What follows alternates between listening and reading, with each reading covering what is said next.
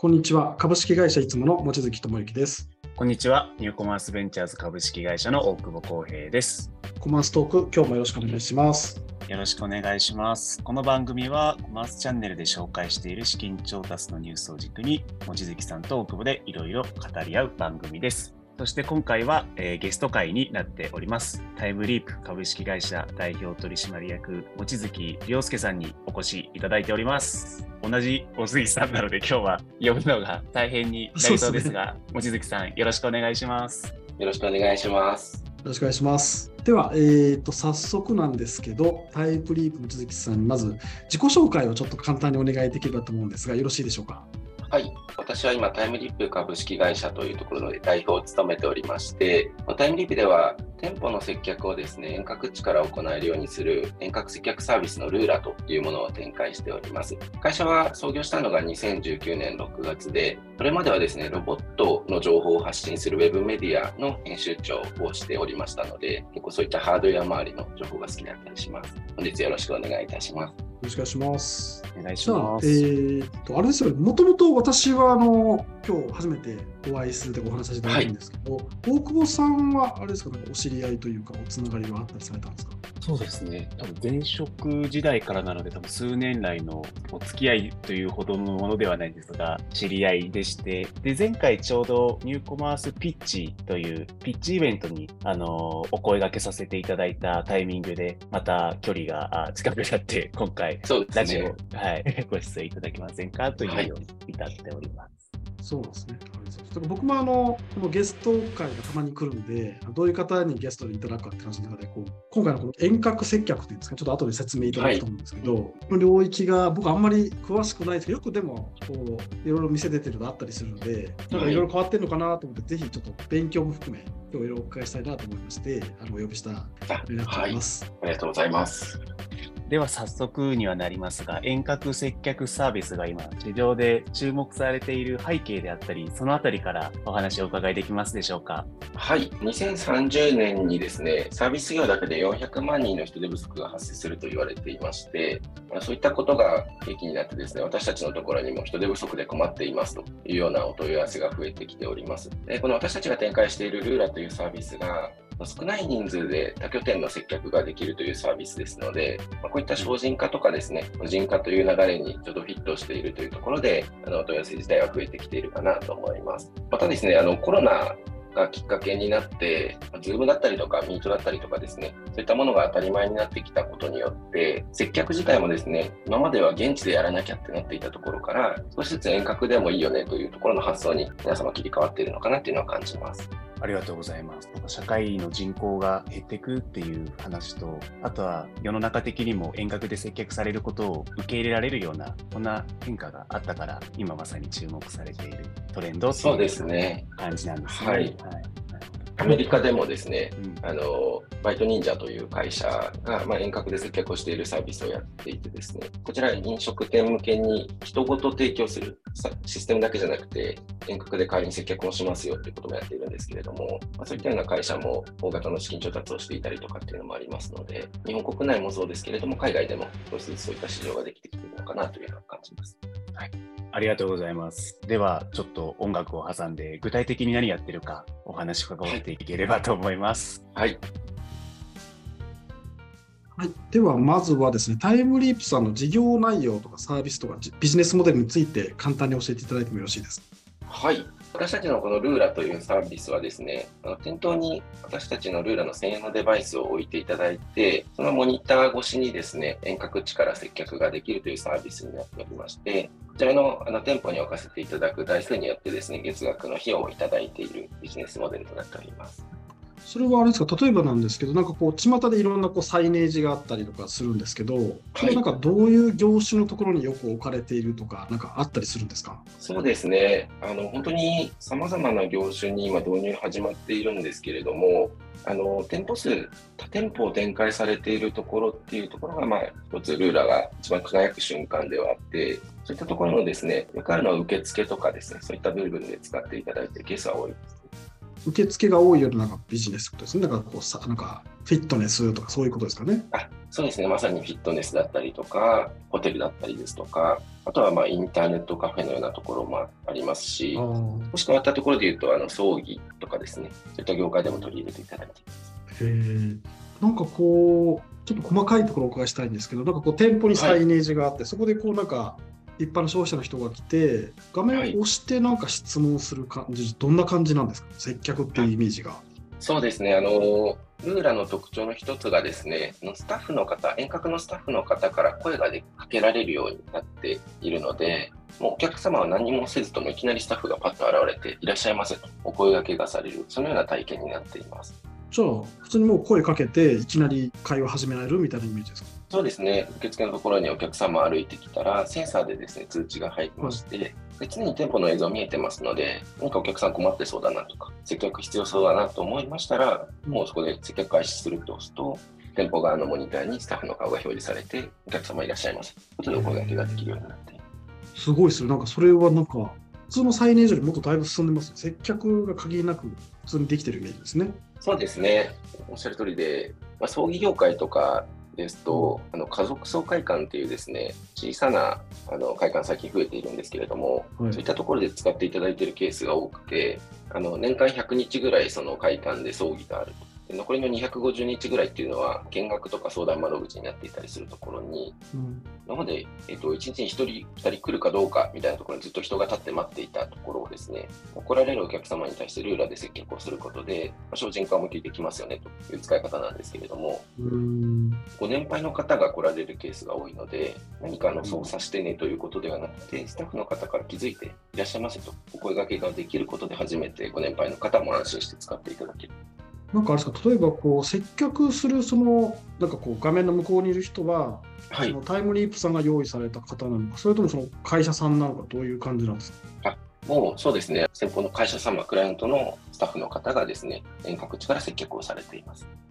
クライアントの人がやるってことですか？そうですね。はい。例えば、インターネットカフェの自由空間さんというところでですね、使っていただいているケースですと、有名ですよね。うん、はい。もともと店長の経験があられるような方々が最初遠隔スタッフとして入られて、うん、まあ、より良い接客を各店舗に提供していくみたいなところからスタートをされていたりするので、まあ、やはり一番理解されている方がですね、そのカルチャーを分かった上で接客するみたいなところは皆さん大切にされています。うんありがとうございます。なんかすごい素敵なというか、なんか目の付けどころがすごくいいですよね。小さなお店とか今すごい増えてるんで、すごいいいですよね。そうなんですよね。特に最近無人店舗とかが増えてきている中で、うん、あの無人店舗にすると基本的に売り上げって下がってしまうんですよね。はい。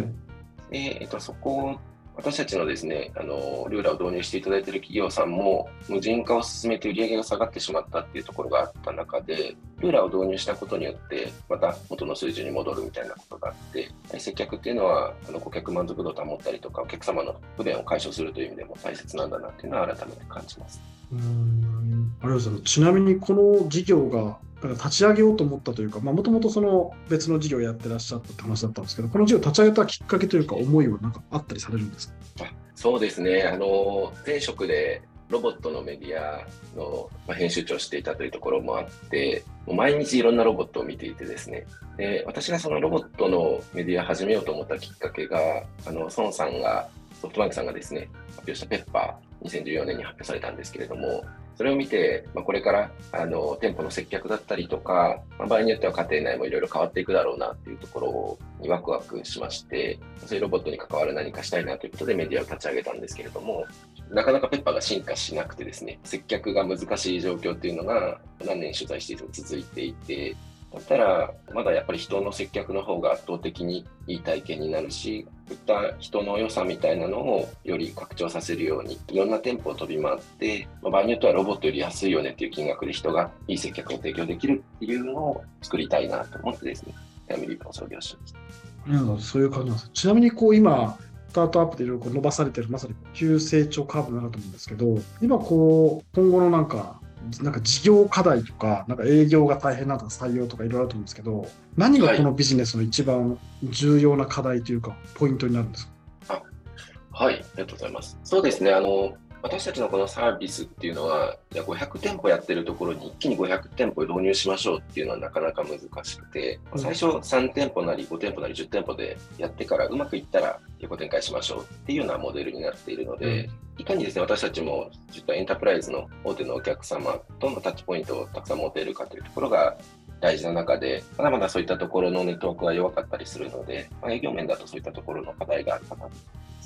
じゃそういう営業のところが一番まあポイントというか、課題っていうところですね。そうですね。この本当2年間ぐらいの間、1年前ぐらいまでは、とにかくルーラーを進化させながら、お客様先でいいユースケースを作ってもらう、まあ、事例を作っていくっていうところが中心だったのを、例えば先ほどの自由空間さんですと、3名で30店舗の接客をされていたりとか、フィットネスであれば70店舗4、5名で接客されていたりとか、そういったようなすごくルーラーをご活用いただくいい事例が増えてきたので、これをしっかりとあの多くの企業に届けていくっていうフェーズをようやく迎えられてるかなと思っています。ありました。ありがとうございます。すごく。はい。でもなんか、ビジネスモデルがものすごく面白いんで。あありがとうございます。ありがとうございます。はい。次に、望月さんが注目している海外スタートアップ教えてください。はい。えー、シエラスペースという会社とニューロという会社になります。はい。ありがとうございます。それぞれ簡単に紹介させていただくと、まずシエラスペースの方は2021年に米国で設立された会社で累計1.4 billion ドル調達しているような会社になってます。やっていることは宇宙船や宇宙ステーションの開発を手掛けている、本当夢あふれる会社になっております。で、もともと1963年創業の老舗の宇宙系企業からのスピンオフというような成り立ちになっていて、直近ですとジェフ・ベゾスのブルーオリジンと一緒に複合型ビジネスパークオービットリーフを開発していたりと、まあ、非常に夢あふれる事業をやっている会社になっております。で、もう一つのニューロは2016年に米国で設立されて、こちらも、US ドルで2.1 billion 調達しているような、会社になっておりますで。自動運転技術を用いた無人配送ロボットを開発しておりまして、ラストワンマイルの配送の無人化、自動化を手掛けております。昨年は Uber と10年のパートナーシップを結ぶなど、この食品の配送などのラストワンマイルを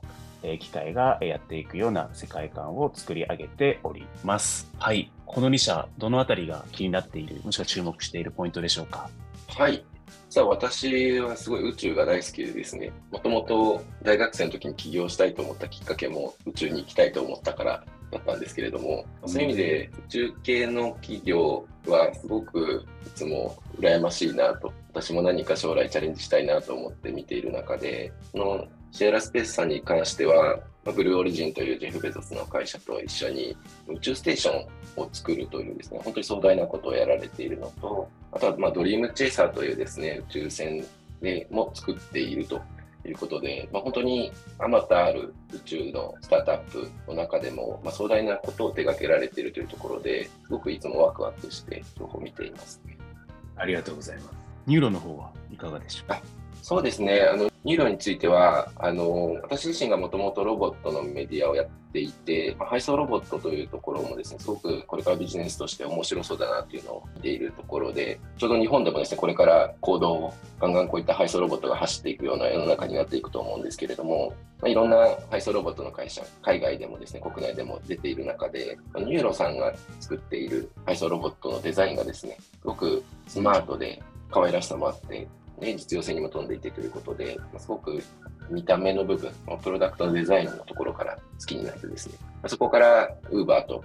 パートナーシップ結んだりとかっていうところもあって、うん、これからビジネス的な展開も楽しみだなと思って注目をしています。ありがとうございます。本当に宇宙に遊びに行けるといいなっていうようなあのセリフがあったり、ロボットの編集長やられてたり、なんか今の事業とは一見するとこうちょっと距離があるような、まあ、この2社もそうですけど、非常にビジョン大きくワクワクする未来をこう作っていかれようとしてるんだなっていうのはこの2社のピックからも感じました。はい。ありがとうございます。最後にはなりますが、会社の今後のビジョン、実現したいことについてお伺いできますでしょうか？はい。タイムリープという会社のビジョンがですね、最も大切なことに時間を使える世の中というものを実現したいと考えている会社でして、タイムリープという社名もあの時をかけるとか、そちら側に思われがちなんですけれども、タイムという時間という概念をリープ、まあ、跳躍飛躍させたいというところからタイムリープという社名にしていまして、この年間ですね、まあ、2000時間ぐらい皆さん仕事をされているわけなんですけれども、僕だったり、大久保さんだったり、いつもの望月さんだったり、皆さんあの仕事好きで使命感を持って楽しくやりがいを持ってやっているので、それはもう全然もう一生仕事し続けてくださいと思うんですが あの一方で生活のために仕方がなく働いている方々っていうのも世の中にはたくさんいてそういった方々にとって仕事をするって働くっていうこと自体が最優先ではなかったりすると思うのでなんかそういった方々は自分がやりたいもっと別のもっと大切にしたいことに時間を使えるようなそういった世界を実現していきたいなというふうに考えていてルーラという事業は一つ足がかりでそこからまあいろんなところにつなげていって世の中から仕方がなく働いている人たちを解放するみたいなところを目指しています。ありがとうございます。タイムリープっていう社名からここまでこう、すごいいいお話聞けたなと思うんですが、ルルーラの方ってなんか名前の由来とか思いとかはあったりするんですか？そうですね。名言は難しいんですけれども、呪文、魔法のように飛び回るというところからでおりまして、RPG のゲーム、わかりますでしょうか？RPG のゲーム、ケアルラとかケアルガとか。あ、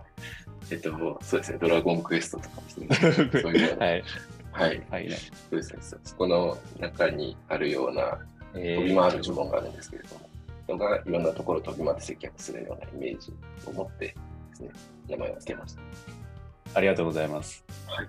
そしてその未来をこう実現していくにあたって、どんな人と一緒に働きたいであるとか、タイムリープの人っぽい人ってどんな人かであったり、そのあたりについてお話伺えますでしょうか？はい、そうですね。あの、私たちの会社、まだまだ若い会社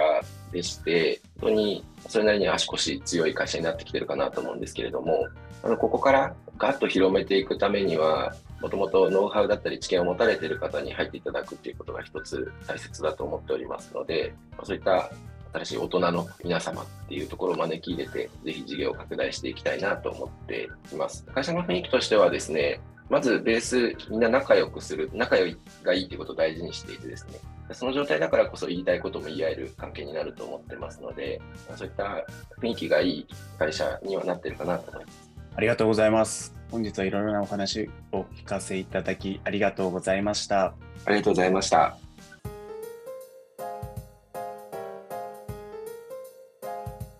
お送りしてきましたコマーストークそろそろお時間です。何かお知らせしたいことありますでしょうか？はい、先ほどの話にもあったように、採用ガンガン頑張っておりますので、ぜひそちらご注目いただきたいのと、ルーラ自体は毎週ですね、アップデートをかけてどんどん進化をしておりますので、の店舗を運営されている方、ぜひ一度ルーラを覗いてみていただけたらなと思います。はい。ぜひ、あの、会社のホームページでも事例がたくさん紹介されているので、見ていただければと思います。はい、お願いいたします。今回ご紹介した内容は概要欄にまとめています。気に入ってくださった方はぜひ、ポッドキャストや Spotify でフォローお願いします。それではまた次回。